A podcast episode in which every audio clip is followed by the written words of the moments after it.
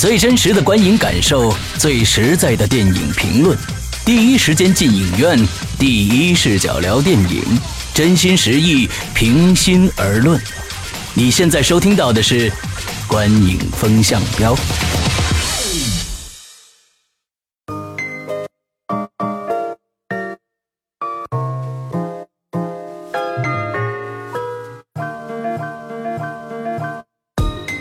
大家好，欢迎收听《观影风向标》，我是石阳。大家好，我是波米。我是玄木，哎，呃，我们复播了一个星期了啊，完之后呢，这个星期我们开始呢，首先要跟大家介绍一下我们的呃微信公众号，希望大家所有人呢都去关注我们的微信公众号，只要你在公众号里面搜索“观影风向标”中文的“观影风向标”就可以搜到我们了。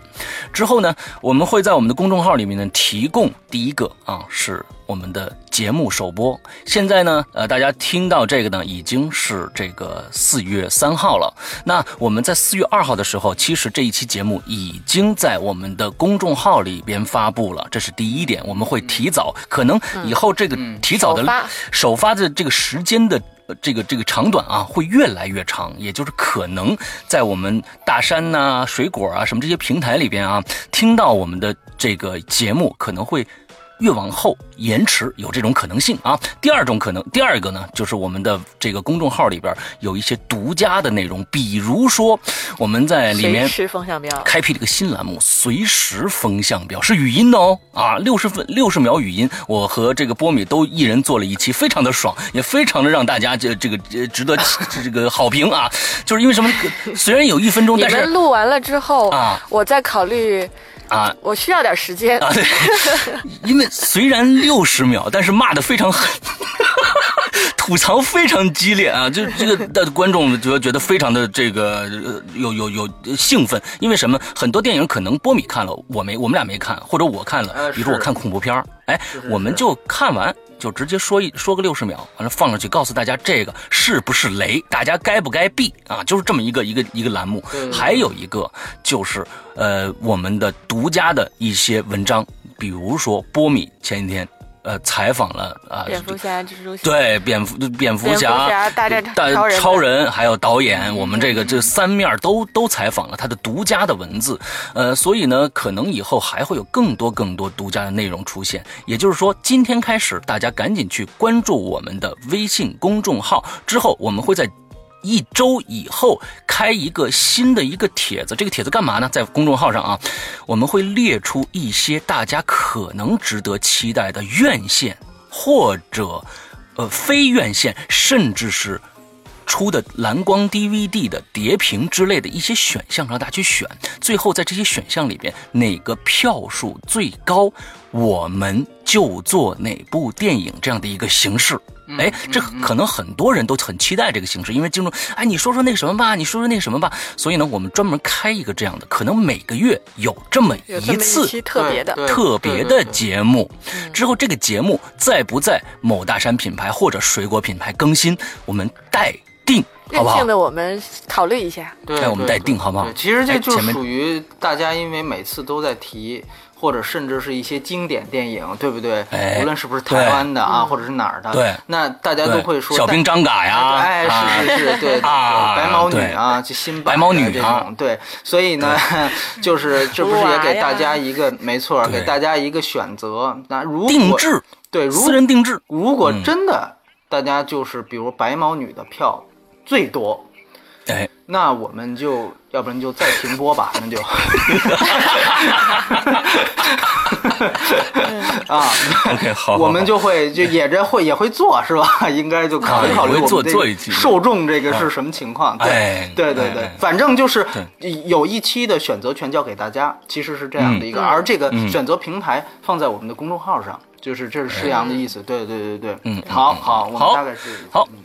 那我们今天这个就不说嫌多的闲话了，我们今天来聊今天该聊的电影，刚刚上映的四月一号上映的一个国产国这个恐怖片，国产电视剧，国产电影《火锅英雄》。来，首先由波米来介绍一下影片的相关资讯啊。这国产恐怖片啊，这个是不是拿了竞争对手钱黑人家？那个火锅英雄是呃这个。今年四月一号，所谓清明档上映的一个，应该说是比较大的一个电影啊。然后他的导演和编剧都是杨叫杨庆，这个导演啊，之前呃拍的一个电影也是处女作，唯一一个电影叫做《夜店》，中间有一个分隔号，啊，讲的是一个超市的事儿。然后是零九年的片子，徐峥演的那个是前泰囧时代。而杨庆呢，实际上大家都知道，他也是这个，呃，泰囧的一个就算剧本策划和一个故事提供者，对，等于他之前其实和徐峥是有创作核心搭档的这样的一个身份在。那么这个片子实际上他很早就筹备了，据说啊是筹备了七年啊，现在每个电影都是这么说，好多好多年。哎，对对对，然后呢，嗯，据说是因为要等一个主演，就是我们现在要介绍的陈坤。啊，说因为要陈坤的这个档期和他之间反复的这个对于剧本的修改，据说陈坤对剧本要求是比较严格的。那么除了陈坤之外，还有另外一位算是去年最红的大陆女星，就是白百合。对，然后这两个其实是应该算是咱们讲票房担当，对吧？哎，陈坤、白百合。那么除此之外，还有一些配角，主要是秦昊、于恩泰，对吧？还有一些诸如此类。嗯，然后呢，这个片子其实类型是很有意思的一个话题，你很难把它单一的划到哪个类型上去。是的，这也是这个片子的一个特点。那它的另外一个特点，我们必须得说，就是它实际上几乎可以算作一部方言电影啊，算作一部方言电影。是的，这是非常非常难得的一部商业片的方言电影。这个是很很不容易的一件事情，对吧？所以说，这个就像之前我们聊过，像《新迷宫》这样的独立制作，他都不敢用方言，对吧？因为他怕这个其他地区受不了。但是这个电影其实它有它的很强的方言性，就是重庆话。重庆话，我们上次可能大规模的这种呃川蜀地区的这种川渝地区的这种，还是应该是让子弹飞的这个川话吧，是吧？哎，那么这个片子的片长其实。不长，九十五分钟，四月一号上映。对，目前票房情况我还真不知道。对，这里再推销一下我们那个号，特工爷爷我们也聊了。对，就刚当时放在了那个施阳说的这个六十秒的这个随时风向标，大家可以听听波米说的啊。去听一听，就是因为呃，我我真没想到，因为我完全现在不看这些东西了。这个我还觉得挺夸张的，就特工爷爷比他排的靠前。对，因为可能是安乐出品，对吧？我们都知道是这个。捉妖记的捉妖记的出品方比较强大，对，但是我觉得口碑这个东西往长线走。不一定嘛，对吧？就跟说叶问三跟动物城开始肯定是叶问三碾压式的排片，对吧？对。那最后我们都看到结果了，对吧？所以，呃，全部这个信息很重要，对。那它也说明了 中国市场的现在的这个问题，对。没错。那么就大概我这边就说这些，对。OK，那我们就来分段打分对这个片子啊。对的啊。呃，首先呢，我觉得呃，我们要说一下这部片这部电影呢是值得大家去进影院看的。那么。这部电影也确实，大家只看过夜店的话，也都知道，在那个时候的那个就是那种小空间里边的发生的一些各种各样的巧合的事也好，或者它其实是有一个这个剧透成分在里边的。所以从现在开始呢，没有看过电影的朋友，可以就先去看电影，再回来听我们说了啊。因为这部片子确实值得大家进影院去看的。好，我们首先对剧情进行打分。OK，波米多少分？呃，我剧情是六点五分，哎，我也是六点五分，我是七点五分。好，全木先来。呃，这个影片《火锅英雄》啊，我我是这么看这个电影的，就是，嗯，听到这个名字啊，这四个字“火锅英雄”的时候，我对它的期待值并不高。嗯，呃，我会嗯假想，或者是因为看了它的一些海报的内容啊，会会感觉它会。偏那种对闹剧或者有一点青春感，嗯，并不会有很高的期待值。嗯，而看了之后呢，我觉得从整个剧情上有几个关键词吧，就是像里边他提到像老同学，嗯，兄弟情，那重庆本身这个城市也跟这个火锅的关系有很紧密的这种关联性。里边呢，就是还有一些，就是在。暴力方面，嗯，这点我必须要提，就是因为它后端的一些打斗场景和里面贯穿了一个这个也说不好是说不好是好还是不好的一个青春，嗯，青春的这么一个几个几个概念在里面。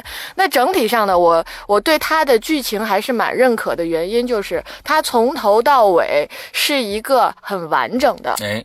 这个编剧，这个剧情故事是很完整的，而且呢，漏洞相对比较少。嗯，因为这个故事呢，它里面提到了抢劫，嗯，提到了他们开火锅店，然后呢，打通了银行下面的这么一个这个钱库的这这个洞，嗯，然后又因为他们为了补这个洞，产生了这几三波人之间的一个。一个争斗，而使得最终这个这个主角获胜了，这是这这这这是一个这个不变的结结尾。嗯，而里面又贯穿了这三个男主角兄弟情之间和这个女孩儿他们的这年少时期的这个情愫在。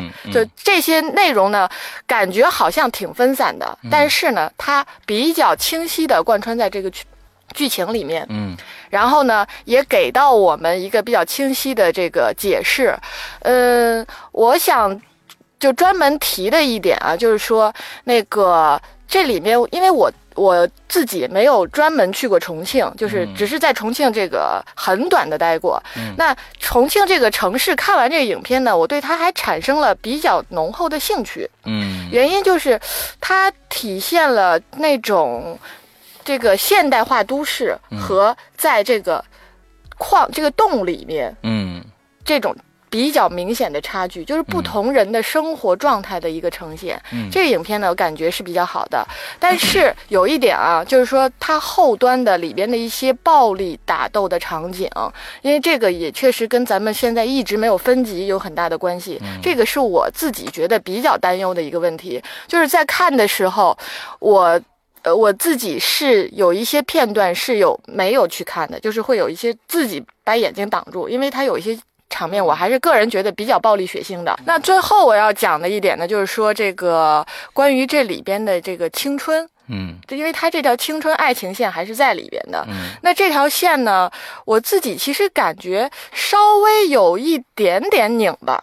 嗯，但是呢，呃，它又是很重要的一条线，但最终这条线，我就看到最后这个场面，这四个人在这个围围坐在火锅旁边的时候，还是蛮有触动的，呃，抱还是比较受感动的，而且确实在这个过程中也会因为这个我是有泪点的，但即使有泪点，我还是不得不说，呃，这里边有一点点遗憾的，就是说有嗯。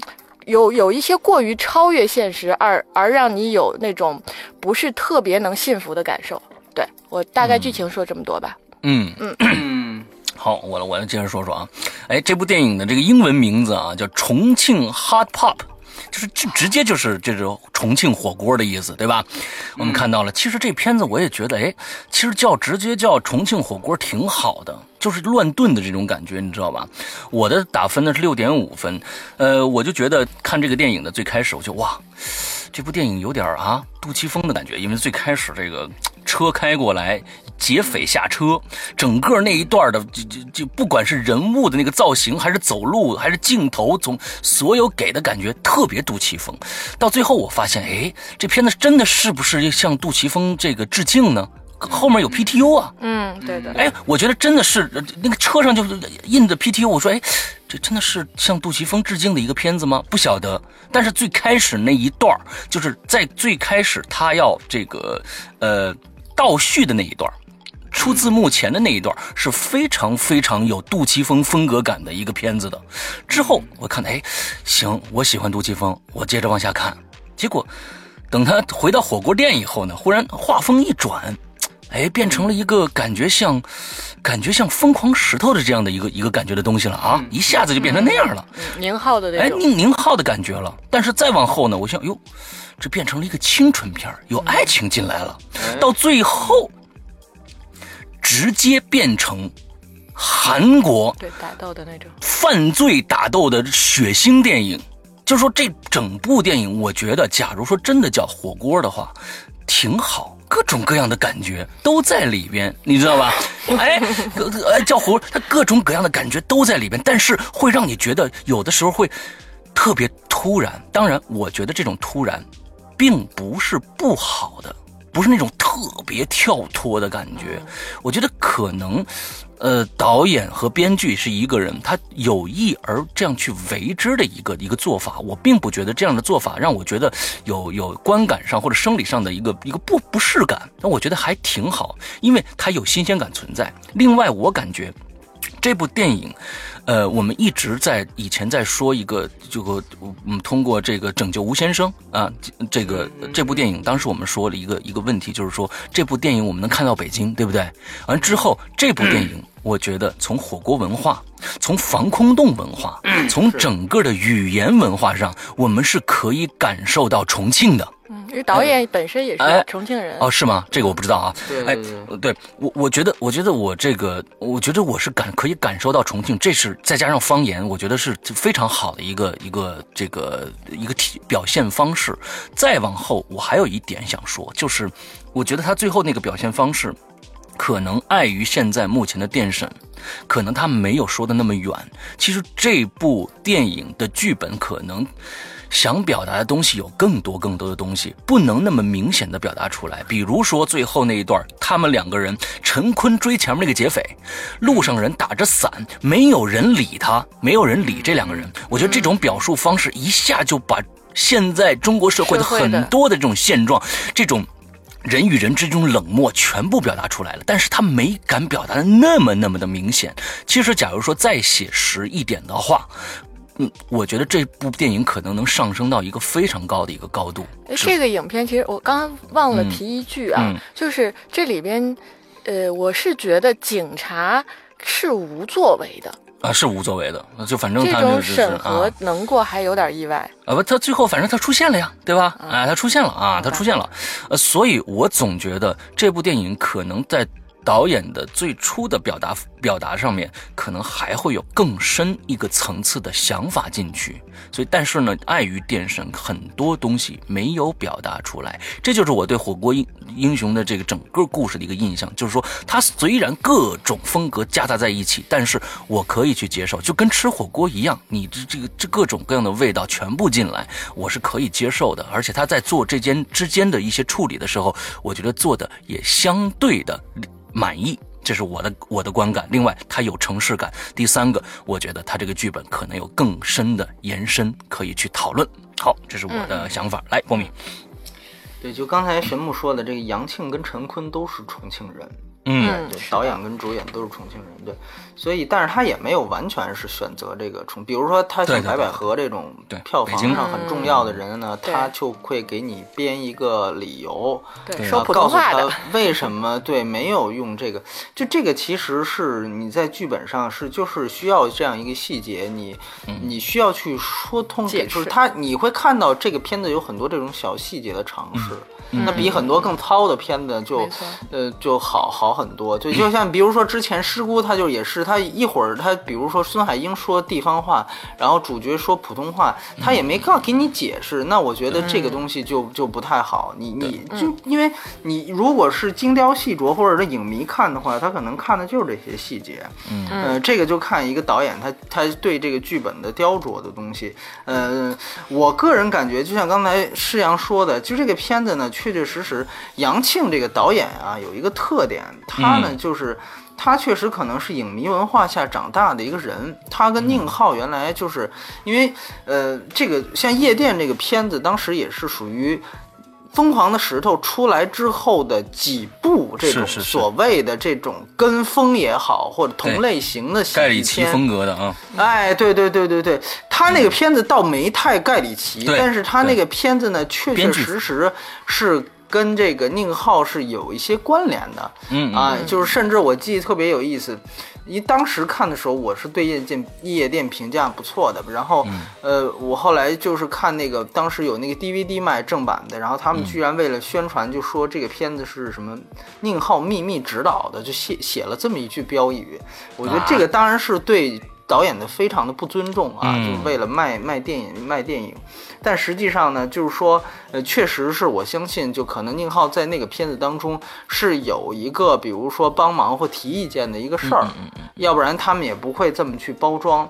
那这个实实际上你就会发现，呃，那你又看到这个片子，它实际上讲重庆，大家都想到《疯狂石头》，也是因为《疯狂石头》啊是讲重庆的，对吧？呃，其实我个人感觉，呃，这个电影如果说它跟夜店的关系，我觉得其实还是非常大的。就是我几乎觉得这个其实就是一部扩大版的，就是加强版的二点零版的。夜店，就是它的所有的这个人物关系啊，包括它的点，其实都与夜店是极其相近的，只是它做了精装，做了升级，这个我是承承认的。呃，夜店其实你现在回去看呢，呃，其实这个也是很有意思的一个话题，就是呃，我大概是在这两个月，我我把夜店和疯狂的赛车又看了一遍，嗯嗯嗯，就是。我我忽然明白一个道理，就这两个电影，我在当时，我我我记得施洋也特别喜欢《疯狂赛车》，对吧？特别喜欢《疯狂赛车》，甚至高过《石头》。石头是吧？对。呃，但是我想问你，你是就是最近一次看是几年前？呃，最近一次看是，应该去年年末。去年年末是吗？我又看了一遍。我的观感啊，我的观感是，这些电影当时在电影院我第一遍看的时候感觉特别好，嗯，但是我现在再去看。就几乎完全入不了戏哦。就是我会觉得这些片子这儿是问题，这儿是问题，这是问题，就是全都入不了戏。然后他的这个人设，呃，疯狂赛车还不一样，疯狂赛车我觉得更多是那种算计感，我就满满的看出来了。然后火锅英，呃，这个夜店就实际上是另外一个，就是我觉得就是可能跟粗制滥造差不多的一个一个观感体验反馈给我。嗯嗯，这个实际上，所以你也明白，不是每一个人，尤其那个时候你对电影的认识理解可能都有限，当然。现在也有限，但是我觉得程度上可能比那时候有提高。那这个时候你你再回去看，你会发现很多那时候你喜欢的片子，可能你会我靠，这个我我是怎么喜欢上的？其实是有这样的这这个观感的差别。但是我们现在回去去讲夜店那个片子呢，它实际上嗯，应该严格来说，它实际上是特别遵守戏剧的一个三一律，它是一个三一律电影，就是说它是同一件事儿、同一时间、同一地点。嗯，这个他守得很好，这三条线他守得很好。所以说呢，就是说，对于那样一个三一律电影，我当时其实我对这种格式的东西是特别特别的，就是呃，我不是处女座，但是我我对这种东西特别感兴趣。就是你这个东西守得特别好，我就我就挺喜欢的。嗯，但实际上呢，你会发现《火锅英雄》啊，为什么说它是扩大版？它实际上就不再不再局限于这个防空洞或者是银行内部。但是你会发现，如果他们两个打通了的话，我就剧透了。他们两个打通的话，它实际上是一个空间。它的大部分戏还是在这个空间里进行，嗯，只是呢，它不再拘泥于，就是说我一定要啊，就守的守这个一个空间或者这一个连通就打通的空间，它不再拘泥于这个事儿。这也确实是因为你必须要，如果你就是你要是让你的剧剧情更加的丰满的话，嗯，你就不得不把这个这个条条框框给抛开。那在这方面，我可以说。呃，火锅英雄在摆脱和抛弃了夜店的这种三一律的条条框框之后，确实让他的剧本啊得到了一定程度上合理化的提升，但是也不是没有问题，它提升了一部分。那从另外一点呢，其实你现在如果记得那部电影的话，其实你都明白，就是夜店就是一个英雄救美的事儿。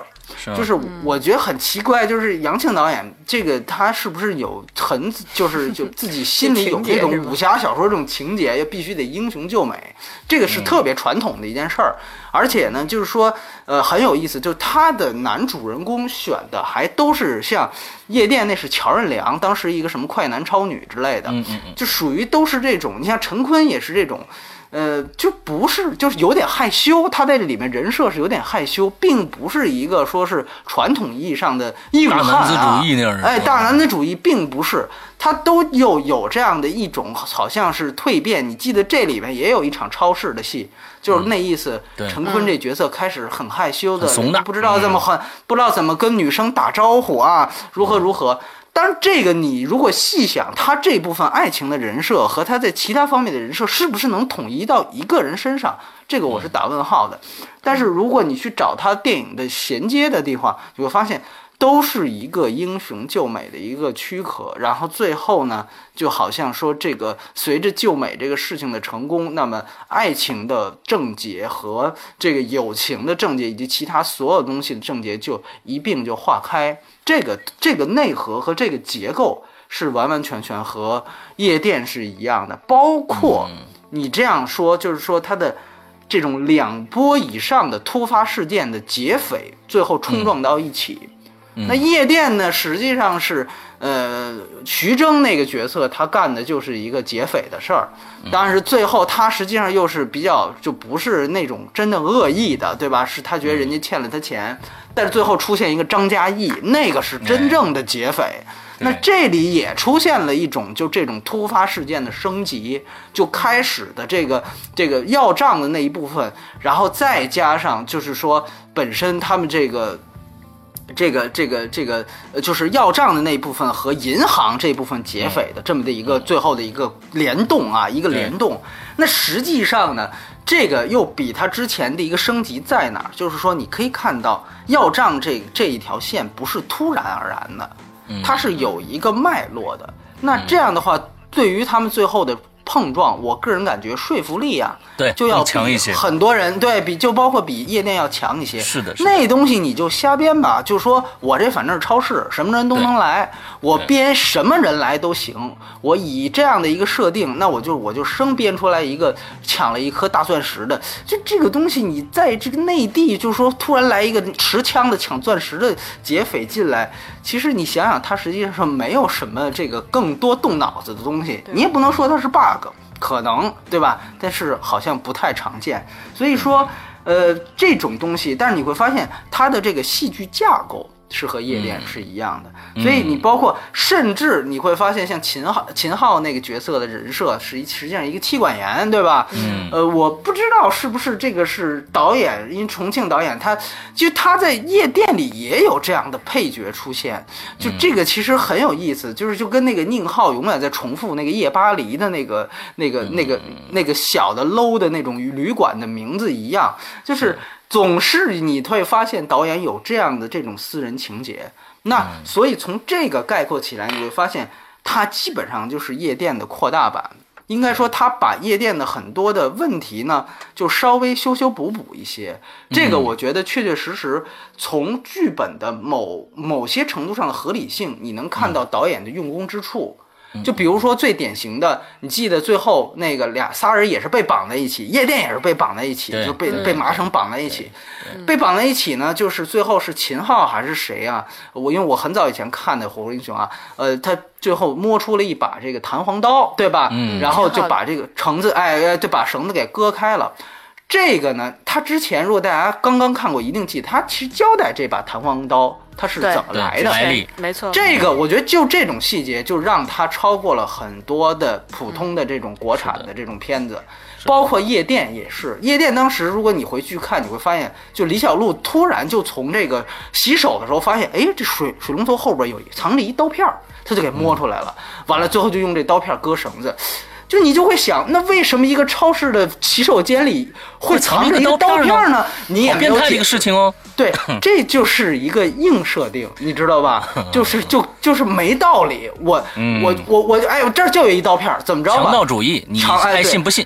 这东西爱信不信，这就是实际上我们就说剧本它糙和精致差在哪？就是这种东西。嗯，就你等于我需要剧情，这个时候主人公要自救了，那我就让他变出一刀片来。对吧？跟刘谦似的，那这里边其实就升高级很多。哎，我先交代他这个弹簧刀是怎么有的，最后你再摸出来的时候，哎，你会发现观众就觉得哦，这弹弹簧刀原来怎么来的？我知道，嗯，就不会显得那么生硬。所以我觉得，为什么说它是升级版？这不是说呃导演固步不前，毕竟他就这两部作品，你第二部跟第一部风格像也很正常。那另外一方面呢，我其实是想说，确实是升级了，嗯，所以我觉得，如果夜店放在现在，我觉得它可能获得差评要更多。对的。但是很好的是，你应该说我们得到一个确信的是，起码导演也在与时俱进。是的。就这个本子到如，比如说，如果夜店在零九年那个环境，它就是一六点五分的作品的话，那现在随着市场升级。这个呃《火锅英雄》它也是六点五分的作品的话，那。证明它是与时俱进的，否则如果还是夜店，那就可能就根本连六六分都到不了。对对对，所以这个其实是很有意思的一件事儿。对对对对对，就说好好好，嗯嗯，OK。OK 好，我们来聊一聊这个表演啊，表演不的这个多与不，哎呵，表演波米多少分？还真是嘴瓢了，嗯。啊，表演六分，六分，我也是六分。嗯，我是六点五分。OK，来，嗯，这个表演呢，这其实核心的演员就是陈坤、秦昊、于文泰和白百合，嗯，这四个核心人物嘛啊。那从表演上来讲呢，我觉得这三兄弟的表演，呃，都。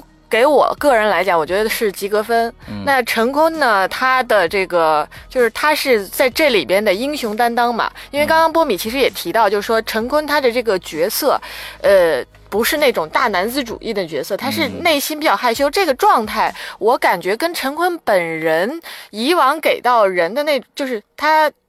不是屏幕上、荧幕上，因为原来荧幕上他是都是那种，那种去西藏啊什么这些事情，对对对，事情生活中的那种感觉，我觉得还是有点像，就是内心是有自己一些坚持，然后但是表面上并不是那么强势的那种感觉，跟他感感受给给我的感受来说还是比较一致的。那又因为他本身是重庆人，他演这个戏，我相信如果是导演真的是为了等他去的话，那还算是值得等的一个人，就是他是能够去。比较好的呈现出故事中这个人本身的这种个性特征，呃，以及像他，因为这里边我自己比较喜欢的那个那那一一段是他关于他家庭的那个部分，嗯，就是他跟他外公嗯之间的那种。那种关系，给他抽烟呐，什么那种，就是他连自己要跑路都要想着说，我外公老了跑不动了，就就是这种细节，我还是还是蛮喜欢的。所以这里面对于演员的这种表现呢，我认为他们都算是及格的。而且呢，呃，因为这个故事本身它还是有一些超现实的成分在的，那种超现实的感受，我还是比较喜欢的。嗯，那这谈到女主角白百合呢，因为她的功能性很强，嗯，而且呢，它是这个影片就是青春元素很强的那个最核心的一个原因。它也是去这个发生这件事最后的一个一个原动力啊。对对对对对，它在这里边呢，就是说，呃。虽然他的重庆话说的不够好啊，嗯，呃，也，但是我是觉得，因为导演交代的那个细节是完全可以接受的，嗯，表演上呢，白百合本身只能说是很相对比较平庸，在我看来，他的角色更多的就是那种对白的，就是话外音的铺陈，而没有没有更多的这个人物内心呐，然后跟这个男生的那种。真的是从内心说，我那么多年一直喜欢他那种感觉，我觉得其实没有特别清楚的表现出来，还是比较浮于表面的。他相对表表现上是差了一些的，而其他的演员，呃，值得一提的是啊，就是说我看电影的时候，尤其是那那四个劫匪揭下他们面具的时候，旁边的女生是有尖叫的。嗯，好帅是吧？对对对，好帅。就这点上，我还比较好奇的是，待会儿我就吐槽这个导演为什么会，导演为什么会这么做？就是找四个那么帅气的小伙子去演这个，就这这四个劫匪。嗯，对，嗯嗯，好吧，就大概是这些。嗯，OK，好。其实，假如说我们抛去地方语言的话，我觉得。呃，三个男男主角啊，我觉得应该是他们应该三个，呃，陈坤是戏多一点啊，但是我觉得这三个人应该是一体的啊。陈坤呢，秦昊还有云泰，我觉得他们三个人在表演上来说都挺好的。但是我觉得，假如说没有这个呃地方语言的话，我会给他们打七分或者是七点五分啊。但是就是因为加进去了地方方言这个问题，呃，陈坤当然。一点问题都没有，这是我真非常喜欢陈坤在这里面表演的一个最大的一个，就让我特别贴这个生活，就是他的这个四川话是发自呃，你知道吧？他就本身本地人，那是绝对是骨子里面带的重庆话啊，重庆话，这重庆话，他是骨子里面带出来的那个劲儿，他那个劲儿也对。但是我们说回秦昊和呃袁泰，我但是我觉得啊，袁泰在这里边。他的四川话说的真的比秦昊要好得多，嗯，秦昊在最开始的几句把我蒙住了，但是在往越往后走，他有一些细节，语言上的细节就暴露出这是他在模仿，模仿这个就会让我跳很跳戏很厉害，就会对对对。但是我在想啊，这是一个问题，为什么当年我们可能现在还拿来津津乐道的一个纯真的是纯方言电影是《疯狂的石头》。这个是各地的各种山东话，什么什么什么各种地方的话全部涌进来，让人大家就会觉得那么的自然而然。为什么当时他可以去启用那么多，包括现在大红大紫的黄渤去去演那么一个配角，而得到了那么好的一个效果？为什么在这部电影里边，已经过了这么多年了，也有也有非常好的例子放在那儿，为什么他还要用大牌比如说白百合、秦昊或者于恩泰这样的不？不是本土的人来去演这个角色，可能确实是为了商业上的票房。但是我我觉得，假如说我们没有对新的角色，没没有对新人一些真正有表演力，而且是当地人的这些这些角色，把他们加进去的话，这个电影市场可能会永远不会再再发现另外一个黄渤了。我相信有这样的人存在，本地的这个呃重庆人也也能演。这个我们现在秦昊演的角色和于恩泰演的角色，我相信会有的。所以我总觉得在选角上，这个里边是有个挺大的失误的。尤其像白百合，呃，这个你你说秦昊在里面说这个四川话，他也是。在努力的去模仿，努力的去模仿还可以，但是真的白百合第一句出来，我已经要要吐了。我说为什么是说成这个样子还能上上映？应该在这再练练嘛，再练练，再练练。所以我是这样啊，白百合这个角色呢，我呃，她本身表演我不我我不替她说话啊，但是从她这个语言的角度上来讲，呃，我是这么认为的，因为我我长大的地方，嗯，然后呢有一个区域，他们就是说普通话的。就就一拨人，他是算是厂矿的人吧，这帮人就是说普通话的。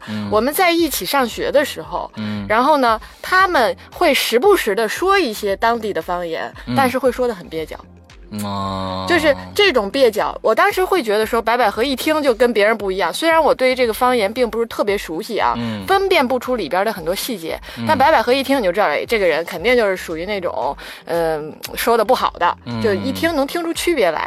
但是他的这个区别，我后来回想一下我成长过程中的经历，我们同学里边，在在这个大家小时候一起玩的时候，大部分都说普通话，但是呢，他们会时不时的学习我们的说我们的方言，但说的。真不是很像，嗯，说的很很奇怪，嗯嗯啊，所以我这点上我是相对认同的，就是他本身说什么说普通话的那个人嘛，有这一句交代。OK OK，好，我我我再说一下刚才面具那事儿啊，我觉得这这这四个人呢特别牛逼，在没揭面具之前，就是说他他面具上的人物的表情已经带给了这这个人物的一一种活力，一一种他应该有的本质，但自从他他把这个。呃，我觉得导演在这方面可能也是选角的问题。这四个人完全跟前面那四个人对不上号，之后他完全一下就沦落成了跟那个要账里面打手一样等级的人物，你根本发看不到他们任何的人物的特征。这个我觉得是在表演上是一个非常大的一个缺失，也是我觉得他选角上到最后他一揭面具以后，这四个人就废了，你明白吧？虽然老大那个在揭第一次面具的时候，那个两。到剑眉还引起了旁边的一些小姑娘的尖叫，哇，好帅！但是到最后你会发现，这四个人其实这也是这这场戏里边两他们那人那四个人也是四个兄弟，应该，而且呢，可能也是。比年纪比较小的大学生，或者可能大中学生算不上，应该是大学生或者刚刚大学毕业的一伙好朋友去抢银行。我觉得可能这四个人和那三个人正好形成了一个鲜明的对比。那也就是说，那十几年的、二十年的老同学和这几个刚刚呃踏入这个社会的这几个人的这种。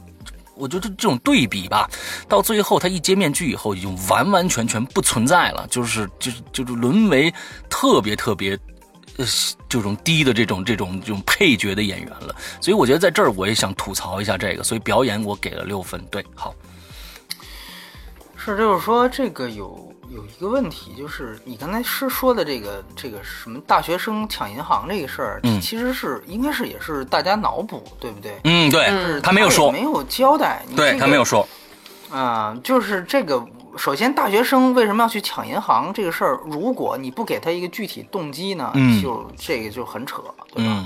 然后呢，就是。呃，那他一定是有具体动机的，但是他这个片子的篇幅又不在那四个人身上，所以他就是一个功能化的人。嗯。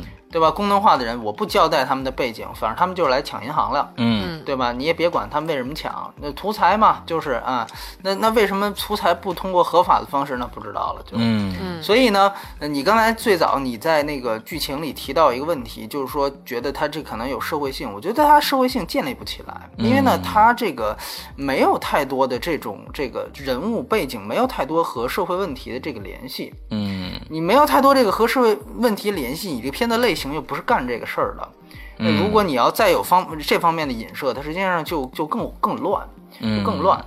那从另外一个角度，就刚才提到这个白百合这个问题也是一样，就是说，无论是呃，先说秦昊这个事儿，秦昊这个事儿呢，就是呃，你刚才提到黄渤，黄渤他其实你要明白，就是《疯狂石头》它里面都都是基本上有几个重庆人，但有有很多个主角都是外地人，对不对？对对。他实际上是在讲，比如说那个老贼特别专业的那个香港人，在香港人，他那个对他就是说粤语，他是一个很专业的人来，对，完了之后再就等于是属于那种虎落平阳，明白吗？对。到这儿之后就受困了。那另外几个小小毛贼呢？几波小毛贼，他也不是本地的。对。所以呢，他这个人设就不是本地人。是。那我觉得呢，就是说这个和让秦昊呢，这个让他去就人设就是本地人，这是有区别的。嗯。我觉得改进方法呢，倒不一定非得说是就把秦昊换掉，换成一个本地人。嗯。而也你应该是做更更聪明的东西，是把这个人干脆就设成外地人。啊。重庆也是一个大城市嘛，你也不是说非得。我在这儿发生这件事儿的时候，恰巧都是北京，对，恰巧都是重庆人，这个这个不不合适嘛，对吧？你那吴先生，你还是香港的 这个明星被劫，对不对？就是说，这个，因为我觉得城市基因的东西，反倒这是你是反作用，对不对？你城市基因的东西，你现在让一个是重庆人，但是说的又不像的，你这不是等于是减分的一个东西嘛，对不对？最后弄得不雷不伦不类。秦昊还，嗯，说句实话，就是秦昊这个角色确实是我觉得不是太成功的一点。陈坤这个角色呢，陈坤之前因为拒绝过这个本子，嗯，呃，拒绝过之后呢，他们找的是胡歌。哎，找的是胡歌。胡歌呢，因为现在当然也很红啊。胡歌呢是上海人，嗯，对。其实你会去想，如果是胡歌，大家脑补一下，就和原来那个夜店那男主角啊，就更像了，就更像了。他实际上就是导演啊，你会发现他一直认准的就是一类男生，嗯，就是这种这个这个，就是就是这类男生。那陈坤，我觉得可能。最后选择陈坤，当然一方面是那个时候陈坤显然比胡歌要红，二来就可能是地域这个原因，所以他可能又多等了陈坤啊。而且当然这里也有胡歌档期的问题，就不细展开了，因为我们都知道这个是很正常的事儿。那呃，其实像白百合这个戏，我白百合这个角色，实际上我呃坦诚讲，呃，他其实是挺挺鸡肋的一个角色。嗯，但是呢，因为这个角角色的这个演员大牌。哎，对他很大牌，所以呢，就使得呢，就是有有点给他加戏的这样的一个嫌疑。嗯，所以呢，我个人感觉呢，这个戏。其实我后来要说到他的问题，就是在于这儿，就是说他的类型混搭，让我觉得他每每面每一样东西都想要。对，但是呢，有些是说透是导演主观的，有一些是客观的。你像我觉得像白百合这部分就属于客观的，那我需要他有这样的一个一个一一个戏份的体现，要不然这个是吧？白姐人不接，对吧？一姐人不接，对。那我觉得就很有意思这个事儿。其实，呃，而且导演也我们之前。呃，我另外一个同事去踩这个导演呢，他也说过，就是白百合呢，实际上他进组之后，这个角色除了就是是在银行工作这一点没有变之外，嗯，就是因为他进组之后就发生了翻天覆地的变化，就跟原来就面目全非了。哦，对，所以呢，这个我相信这个就是刚才玄木和石阳提到的这个所谓普通话这个事儿。也是因为他的角色的这个改变而出来的。嗯，当然呢，我觉得既然它里面给了理由，我觉得就比没没没给强，哎，就比没给强，对，那就比秦昊要强，就比秦昊那个角色要强。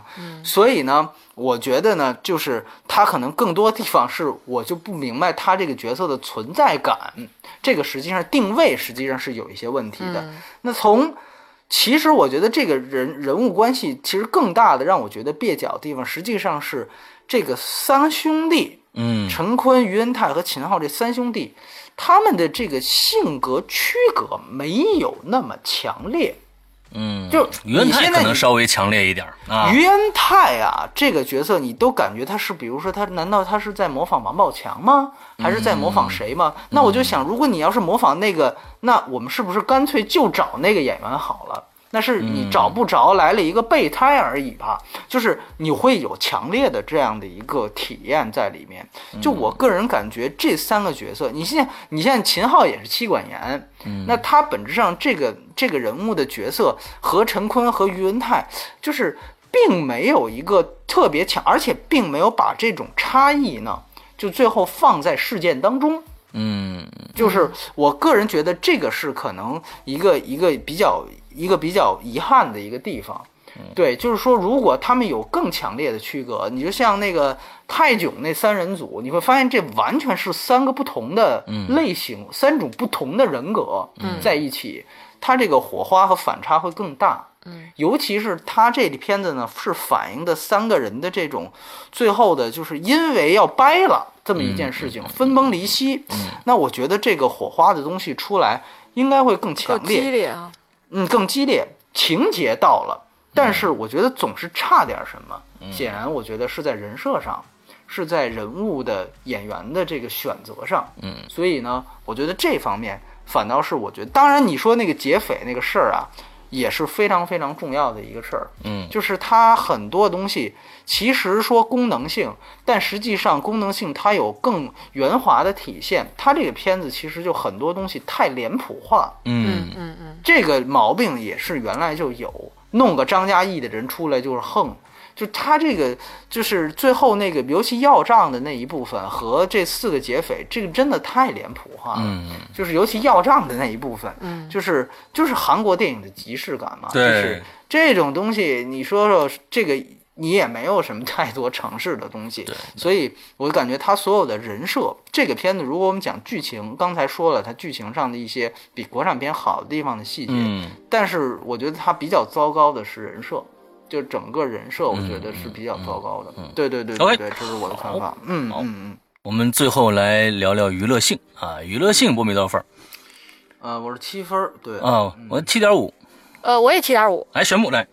好，呃，这个娱乐性呢，这么说吧，对这个影片呢，它，呃，我是感觉啊，就对比现在四月份上映的这几个片子，呃，给我的感受，这个四月一号上的这，刚刚我们最开始提到的嘛，特工爷爷，然后还有这个上铺，对，还有上铺兄弟这几个片子对比来。啊啊，对，就这三个对比来讲，在前期的这个造势宣传上，我看到的《火锅英雄》的东西其实是最多的，是吗？对我自己个人感受啊，当然每个人都不一样，因为你受众可能不不一样嘛。然后呢，但是他最后，当然我们刚刚提到那个排片是蛮出乎我意料的，我会开始会认为说，哎，《火锅英雄》可能会相对独大，反而那两个会相对小一点，就这种感受，但是。真的是没想到，可能大家还是像特这个特工爷爷奔着刘德华就去了，嗯，然后感受还是发行方跟这个院线的。但是有我刚刚又看了一下细节数据啊，是这样，第一天的这个昨天上映的这几个影片排片，呃，火锅呢是百分之二十三，嗯，特工爷爷呢百分之二十六，嗯，但是上座率。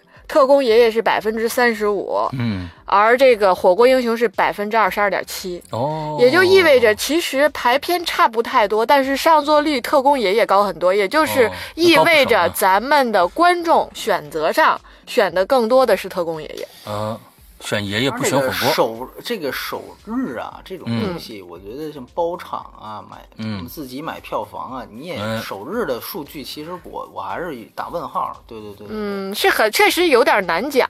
但是呢，对我我我我你你现在比如说你去查动物城跟叶问的首日的上座率，嗯，那没准叶问啊，对叶问，你这个这个咱就不说了，这是有背后那什么。但是有一点啊，就是说今天排片下来，就是特工爷爷的排片相对下降，嗯，而这个火锅呢，相对有一点点上升，而上座率也在上升，嗯，所以从这两天这么来看，我感觉是火锅的口碑绝对比特工要好，嗯，而且最终的票房如果以这个下去的话，我觉得，呃，火锅还是很有希望超过特工不少的，嗯，对，那那当然这只是说咱市场的这个情况啊，那从这个火锅英雄的这这个娱乐性整体上来讲呢，我觉得从。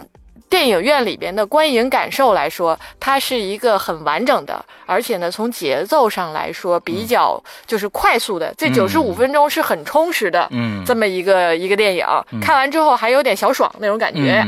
对，呃，从影片观感上，我觉得这个分数是完完全全值得的。而这个影片之外带来的一些话题之类的，比如说这火锅本身呢，你要是看看影片的时候。你没有 吃饭，吃饭，我就是啊，我就是啊，啊，真的吗？哦，非常饿啊，当时。哦，好吧。然后我昨天看这个电影的时候呢，也很巧，我是一天吃了两顿火锅。哦。然后还去看的《火锅英雄》。哦。所以，而《火锅英雄》。前期在宣传的时候呢，我还看到他们专门有一有一个小的话题吧，是中国火锅的诞生什么的，就是从这个吃的饮食文化上还是蛮有意思的。虽然啊，在影片里边，火锅本身也只是一个很功能化的名字，或者是在里边呈现，为了呈现这个城市的一些东西。但是在这个选择上来讲呢，因为这个影片我看了一下出品方啊，里边有这个新力，嗯，呃，然后还有万达。还还有包括青春光线等等，就这些也算是中国现在比较，呃。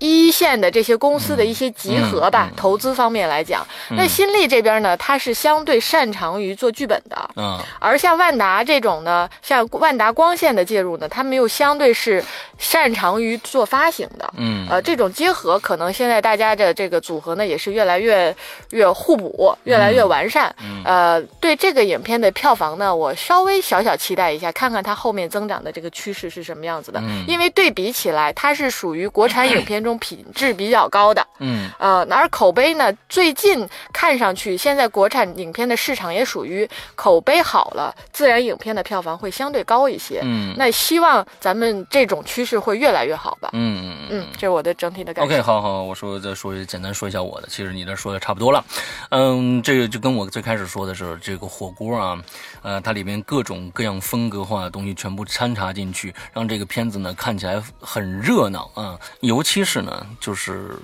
这个各种风格化穿穿掺杂掺杂在一起。我今天嘴怎么了？掺杂在一起，我估计是随时风向标说多了。掺杂在一起一起以后呢，就是显呃，又生成了很多的不同的化学反应。这个化学反应很有趣，我想在这儿说说。嗯，这个片子啊，各种各样的情节，有的时候元素的。有的时候感人的，有的时候是非常搞笑的，有时让你意想不到的，这些东西掺杂在一起，观众们就有点乱了。什么呢？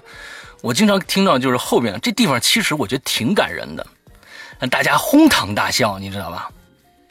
我就就发现，哎，这个地方其实我觉得是挺感人的。他其实用了一个挺搞笑的一个手法去表现这种感人，但是呢，有可能。因为他大观众就说哦，这是个搞笑片吗？啊，那我们看到这儿，他这个用这个手法来，可能是会要要表现一个笑料的一个东西，但是可能我看我听到，其实他不是，也就是这种各种各样的掺杂的手法，到最后的这种激烈的打斗的时候啊，就是这个陈坤，呃，带着这这追着前面这个劫匪在满大街跑的时候，呃，有很多听这个观众是在哄堂大笑的，哇，这好搞笑，这这个。啊，嗯这个地方，这个这个太搞笑了啊！这个其实不是哦，这个不是这这个导演要要要要去做的一件事情啊。那我觉得这可能是导演在整个衔接上的一个一个小问题。但是，我从娱乐性上来说，大家，我觉得这这片子还是非常非常热闹的。不管是他觉得那个最后那段戏是搞笑的，还是悲惨的，还是怎么样感人的，我觉得起码。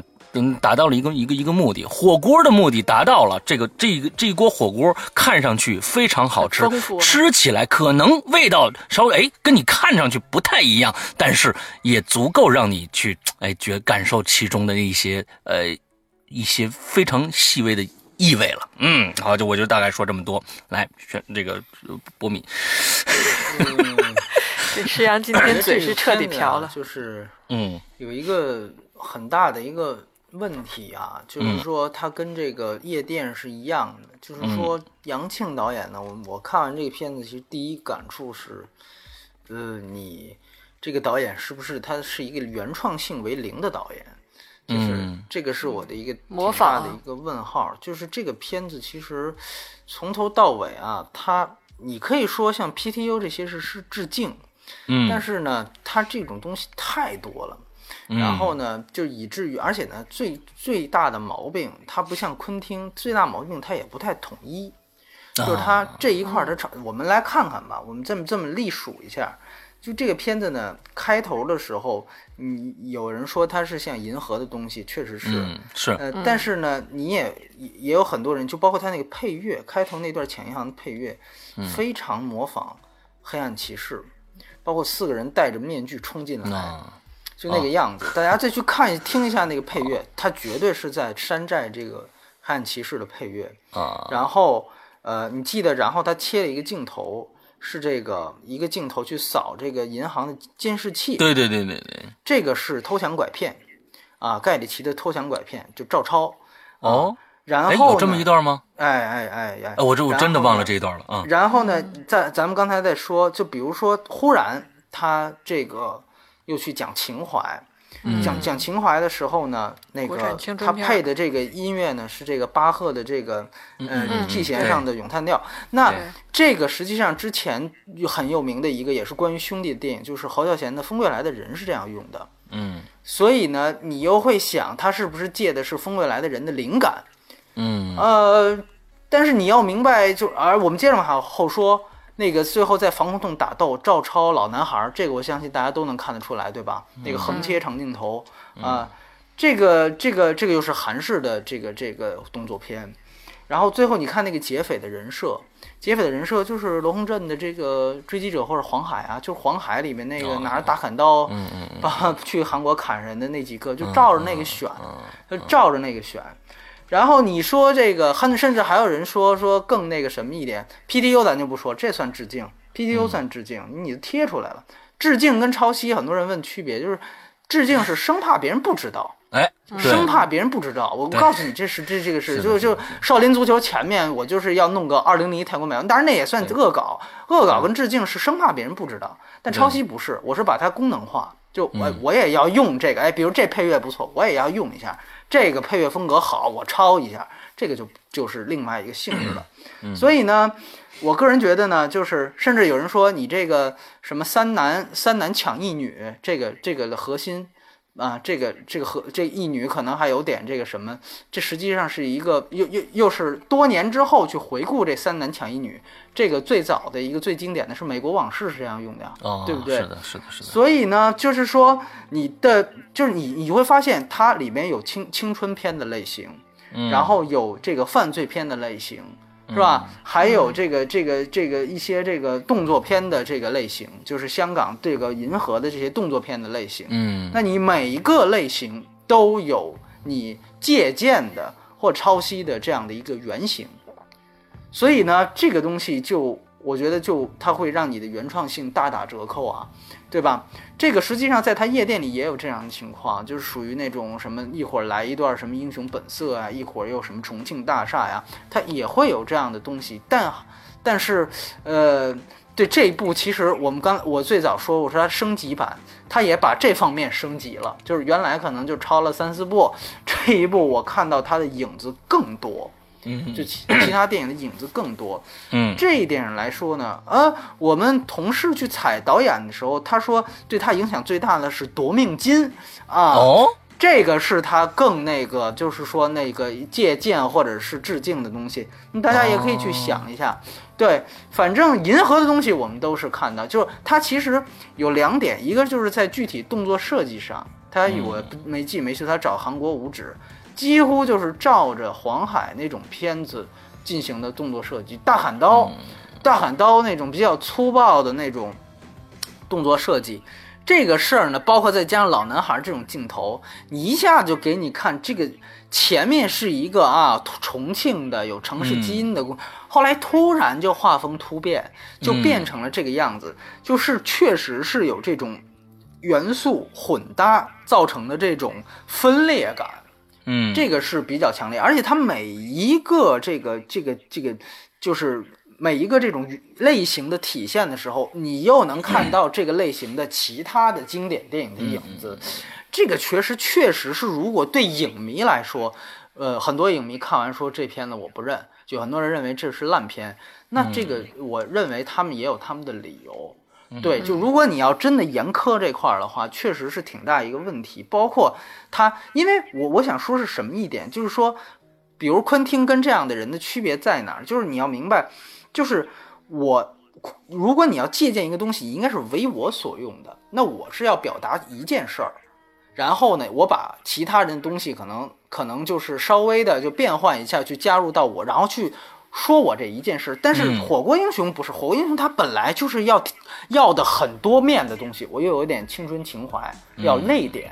我又有点动作戏，要这个嗨点，对吧？我还要搞笑一点，对吧？就是我本来就什么都要，这就很麻烦。你比如说，你前面是黑暗骑士的画风，但黑暗骑士那么拍，是因为它本来整个电影就是那样一个画风。嗯，PTU 那样拍是本来 PTU 整个电影就是那样一个画风。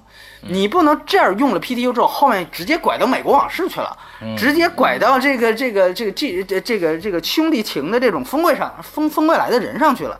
你这些东西你能放到一块儿吗？这个是不一样。那老男孩也有老男孩的诉求，他甚至跟黄海的诉求都不一样。虽然他们都是韩国的，所以你把他们往一起凑呢，凑的不好，就有点像什么呢？就有点像原来特别早以前那种网络歌曲。把今年最红的二十首歌声就给串到一块儿，串到一块儿，这可能呢特别能满足一些这种原来那种彩铃党，就把这个放在山寨手机里，大声的在公共汽车上放。对于这样的这个级别的这个受众来说呢，他可能觉得挺牛逼的，是吧？但是呢，我相信它不可能成为一些哪怕是流行音乐层面上的入流的作品。它是很 low 的，那这个其实体现在哪儿？就是在你一会儿拐角到这儿，就像串烧一样。电影啊，完整电影不是混剪，我觉得这还是应该做一，就哪怕是混剪，你看奥斯卡的混剪，它都是用一个布点儿、一个旋律把东这些东西串在一起。嗯，当然了，我最后说一点，就是说呢，还有这个结局的这个问题，就是好多人呢，我当时我看的那场很有意思。就你就就其实世阳刚才已经说了，就刚才大家笑场，其实我们在媒体场也是遇这种情况，就是老追就是陈奎追这个人，然后两两个人都已经被打成不成人样了，就那一瘸一拐在那走，完旁边就一人说。我操，这是他妈僵尸片吗？就是会有人这给给大家这种感觉，就是你你会发现，确实是就是就两个人在那儿滴血，就跟那个扎导那个活死人黎明一样，就在那儿就在那儿一瘸一拐的在往前走，很那个就是，所以我就觉得这个就像世阳刚才说，这肯定不是导演故意我要恶搞，我在致敬个僵尸片儿，对吧？这肯定不是。他不想要这，他就实际上在那个情况下，你会发现导演是想表达陈坤这个角色是很执着的，对。对吧？我一定要追到底，实际上是一个很正正向的表达，但最后就表达的让大家频频笑场，或者是有这样的评语出呃这个点评出现，原因就在这儿。就是你前面的类型混搭太多了，一会儿这样拐，一会儿那样拐，最后观众就看也不觉得你这是一个正向的表达，他就这实际上是很多观众他可能不会说的很明确哦，你这块是什么片的，但是他能感受到，感受不一致，对，感受不一致，感受不一致，他最后会形成一个观影疲劳，这个观影疲劳最后就放到这个结结尾上的时候。他就会释放了，对，就会释放了，就觉得 哎呦，你这什么情况啊？这是，所以我觉得这绝对不是单纯结结尾的问题，他前面真的要太多。你包括就那个曹猛那一段闪回，嗯，就那一段闪回，我真的觉得你单拿出来没问题，但你放在这样的，你前前后后搭嘛，你前面你尤其你记得白百合在说他那个开始给陈坤出主意的时候。那一段计划就说我们可以这样，趁着银行什么早上上班，就是布置那段计划的时候，就等于是算是预演了一遍。对，嗯，这个实际上是典型的悬疑片套路啊，这是典型的悬疑片套路。你就发现这个东西和你，对对，和你后面这个这个草蜢，你碟中谍，你唱上这三个人跳跳一段，这个还打那种泛光，那种那种典型的致青春的那种那那种后遗症的那种。碟中谍加光珠六人组，这就是啊。哎呦，真的是光中六。人组是恶搞，对不对？观众们，他还不是恶搞，他是他是我还挺要正向的，我还要煽情这种东西。所以你最后你发现他怎么收啊？你就发现怎么收，我就特别奇怪，就是说，所以为什么我觉得玄牧他说超现实，我觉得挺夸这电影的。在我看来，就最后四个人往这儿一块坐，就是来来解决，实际上这个爱情的问题没解决。那是他没解决，那三个人都喜欢这女的。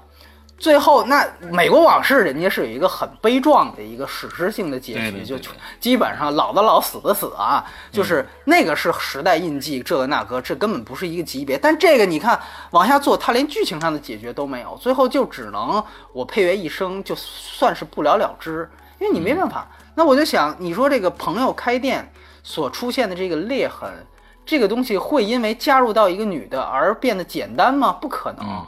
反倒我觉得会变得更混乱，对吧？就这个，除非你说这是我要拍《火锅英雄二》，讲这仨人最后就决裂了，对吧？我这二里头为这女的真的就变成了一个什么样？那除非是这个样子，在我看来，他想表达的这个正向结局根本在现实层面不可能发生。你所给自己就挖的这个坑是让这三个男的都喜欢这女的，最后你解决不了这事儿。你就啪情怀梗往那儿一放就解决了，怎么可能呢？你想想现实看，现实当中怎么可能出现这种事情？但是你的很多动作桥段，你的很多剧集，尤其悬疑部分的啊，我们说悬疑部分的动作桥段，你又是希望让大家觉得这不是一个闹剧，而是一个可能在现实发生的，就尽量的按正统悬疑片走。但你在爱情上又是超现实的。嗯，所以这个我觉得是，就是说我们说具体讲它剧本的 bug 不太有，不太有，没错。但是更高层面上的这种给人的观影不适感是有的。嗯，所以这个是我觉得它不能更好的一个，就也没有更高分的一个原因在。嗯嗯，对。当然有人说 bug，我觉得呃有值得聊。这个我倒是不太，就是比如说他说是那种最后陈坤抢就是那个车的那段，就是你你提到的就众人旁观那段啊，嗯，就是有人提到就说大哥这怎么一会儿晴一会儿一会儿下雨。就是，但我倒觉得是不是重庆就是这个样子啊？是不是有？是不是有这个？他这是他想体现地方特点的一个原因。但确实，你开始那种，他有一俯视镜头是打伞，看雨还挺大，大家都打伞。然后突然是一个写意镜头，并不是一个真实表达。哎，那是 MV 式镜头，是吧？就是属于那种 MV 式镜头。然后呢，就是那个我来到你的城市，就那种哎，那种 MV 感，你就底下开始唱吧，就。然后忽然后边被车一撞，就晴天了。对，呃，当然你要说重庆确实如果是这样的一个，就是一会儿阴一会儿晴呢，也。如晴天似雨天嘛，对吧？也生解也还好。但你要说这个是 bug 是牵强，但我觉得更多层面呢是它实际上是观影不适和类型混搭这个问题。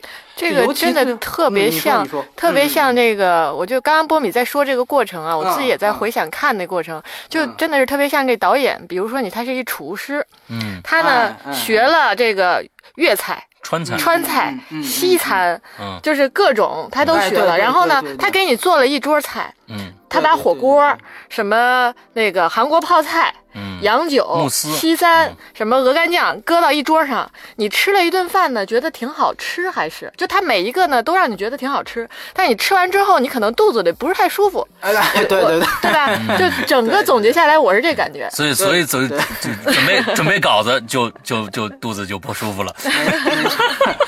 所以，反正就是说，像这种情况呢，就你包括有些东西细节上是莫名其妙，你也不能说不能，比如说最后非得让那个。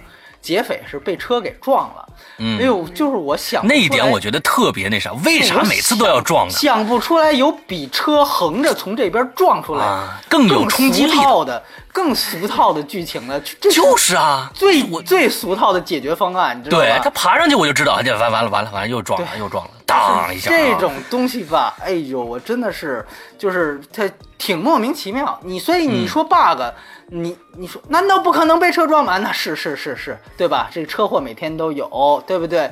但是你会觉得就是这个处理方法还是比较低级，或者你有我在看到这个电影有很多希望导演希望让这个片子变高级的地方，嗯，挺不容易的。但如果有的观众就因为你最后这么一个结尾，僵尸片结尾一个撞车，你说你这片子太二了，一下所以就把你前面的前功尽弃了。对不对？我我我在想啊，这个故事到结尾的时候很容易编高级，完了之后呢，呃，我我但是为什么没编成那个样子？所以我在剧情里面说了，我说有可能是因为电审不让他编编成那个样子。比如说，咱们让这个这这这劫匪跑掉，那不行啊，你这个必须有一个结结果呀，或者怎样怎样。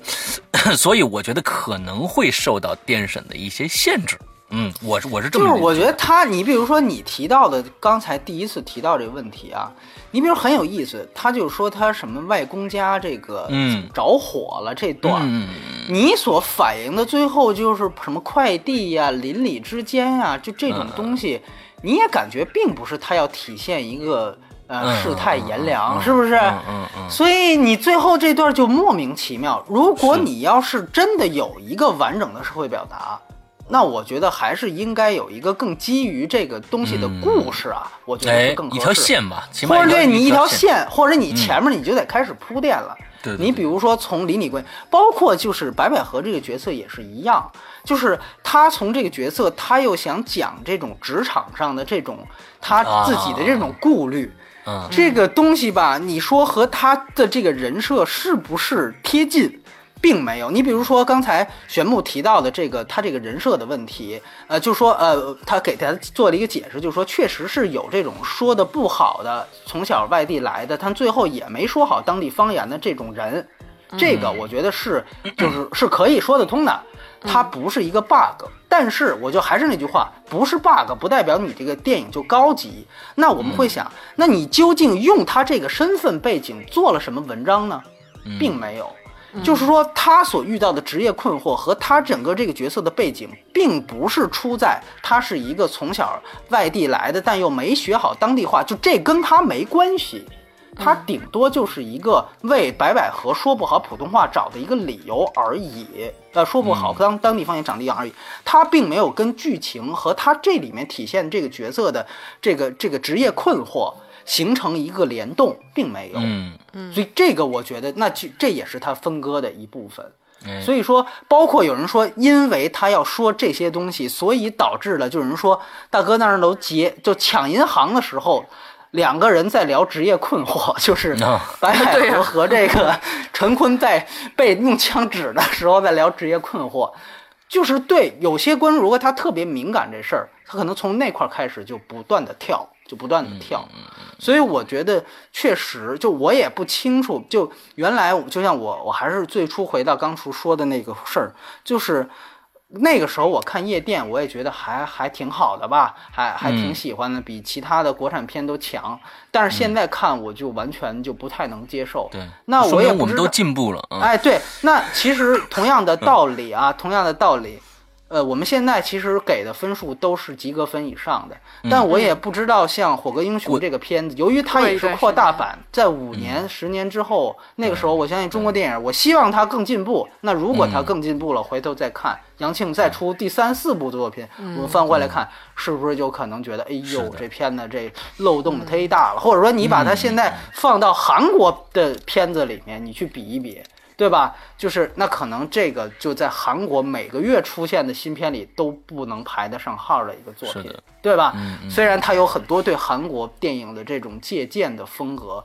但是我觉得确确实实就是它有它的局限性吧，我觉得是在这点。对对对，OK，好，嗯，呃，那我们今天的节目差不多了，呃，最后的综合评分呢是六点八分啊，完了之后呢，我们的分级是 R 级，所以呢，请大家就是说尽量少带小朋友去看，因为后面的血腥实在是，哎呦我天哪，实在这就各种扎啊，那就就反正是啊，对对对对对，刀子什么的，哎，各种渣，逮什么东西扎什么东西，反正就就就那。那那样子啊，对，就这个也是挺你让你觉得挺崩溃的，就前面还草蜢还跳着呢啊，失恋战士联盟，对，后边写滋的就就哎呦喂，就是是的，对，是的，这个好，我们我们下个星期呢，呃呃，我们的这个计划是什么呢？啊，是伦敦陷落，伦敦陷落，但据说呢，这片子呢，反正大家也降低期待度啊，跟前最开始的白宫陷落呢，可能不是一个等量级的一个东西啊，所以大家降。低期待度，这部片的这部电影，所以还是跟最开始说的那个话，希望大家赶紧去关注我们的微信公众号，搜索“观影风向标”中文就可以搜索到我们了。对，之后我们会有一些微信号呢是“观影风向标”的第一个字母加二零一四。那微信号是这个。对对的，如果你们要想听到一些你们自己喜欢。的电影的节目或者怎么样的话，就可以关注那个，到时候我们也会有一个投票给大家嘛。对对，投票也给大家一样。对对嗯，OK，好，那今天的节目到这儿差不多就结束了，祝大家这一周快乐开心，拜拜，拜拜。